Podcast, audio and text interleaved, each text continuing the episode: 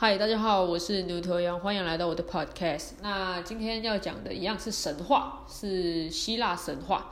那今天要讲的故事呢，跟阿波罗有关。那大家都知道说，阿波罗就是代表太阳神嘛。那他是一个非常有权权力的人，但是他是一个情路非常坎坷的人。就是如果大家有注意阿波罗他的雕塑或是雕像的话，其实你可以发现到说，他的头上会戴着一圈的那个树叶。其实那个不是树叶啦，是呃，也也应该说它是树叶没有错，但是它这个树叶是有意义的。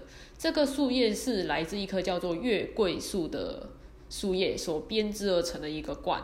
那今天要讲的这个故事呢，可能知道希腊神话人也知道我要讲的是什么故事，就是阿波罗跟达芙妮的爱情故事。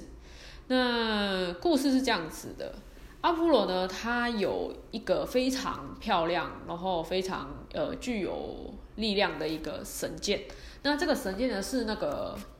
制专门制造这些就是炖炖兵器的一个神，然后锻造给他的，所以他就用这一个弓箭呢，然后所向披靡啦。那有一天呢，他就刚好就射杀了一个巨蟒，那他就是很高很开心嘛。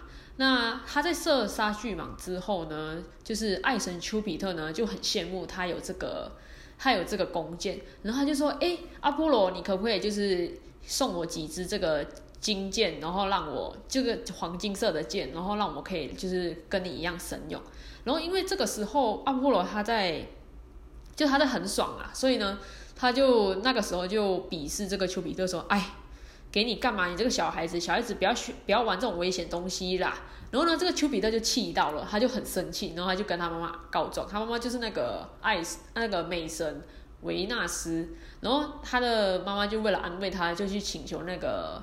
那个锻造兵器的神说：“哎，你可不可以就是帮我儿小儿子，就是锻造一个一对弓箭，然后给他一个金箭跟一个银箭。那金箭呢，就是这个美神他赋予他的呃力量，是每一个被金箭射中的人都会爱上爱都会爱上对方啦。那银箭就是呢。”被射中的那一个人，他就会讨厌被金箭射中的那一个人，就是反正就是一正一反的意思，所以他就把这个箭交给了丘比特。那丘比特就拿到很开心嘛，但是他也知道说妈妈给他这个就是为了让他有能力可以去报复阿波罗，就是这个嚣张的小子这样子。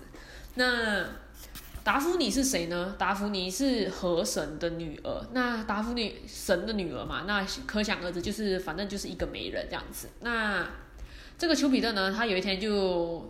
呃，偷偷跟着阿波罗，然后他刚好阿波罗跟达芙妮在同一个平面上的时候呢，他就先把搭起了金箭，黄金色的箭，然后射向了阿波罗，让阿波罗能够爱上河神的女儿达芙妮。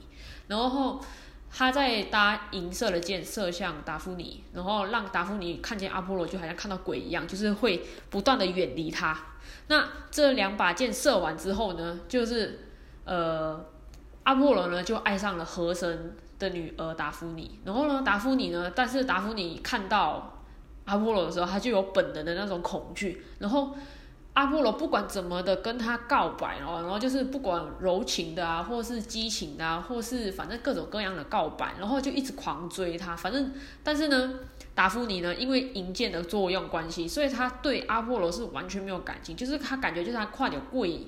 看到鬼一样啦，然后他就狂跑，然后跑跑跑，因为他毕竟只是河神的女儿，所以我觉得啦，他的神力可能不足这个太阳太阳神，就是这个十二位主神的这个神来的有力量，所以他追到他已经被阿波罗追到，就是没有路可以逃的时候呢，他就向他的父亲就是河神请求，他说：“拜托老爸，把我变成一棵树吧。”然后呢，因为他老爸也知道说他老爸惹不起太阳神，所以他也知道说这个时候也只能帮女儿这一把。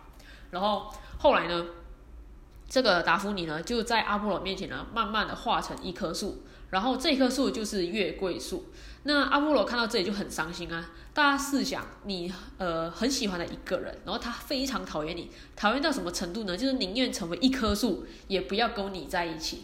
你知道这个伤心感是有多是是很大很深的，所以阿波罗就很伤心，然后哭，就是哭，就是整个哭倒在这棵月桂树面前。他说。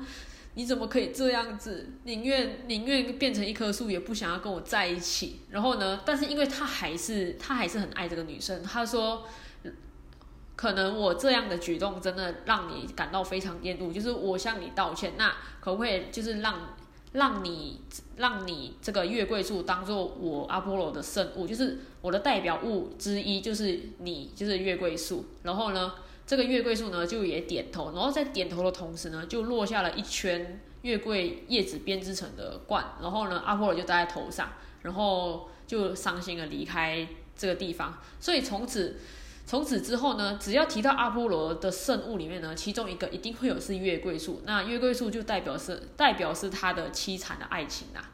那其实我看到这里呢，我就觉得说，天哪，今天十二位主神再怎么厉害，都还比不过一个丘比特的一个弓箭啊。所以呢，各位同学。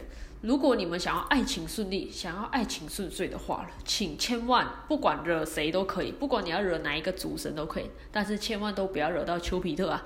因为只要他一颗一个箭射过去，你今天可能就孤老终生啊，说不定你的爱人都会变成一棵树啊！所以我觉得奥林匹斯山上面不应该只有十二位主神，应该再多增加一个位置，第十三位主神爱神丘比特。那今天的故事就到这里，喜欢我的故事就继续追踪下去吧。那我们下次见喽，拜了拜。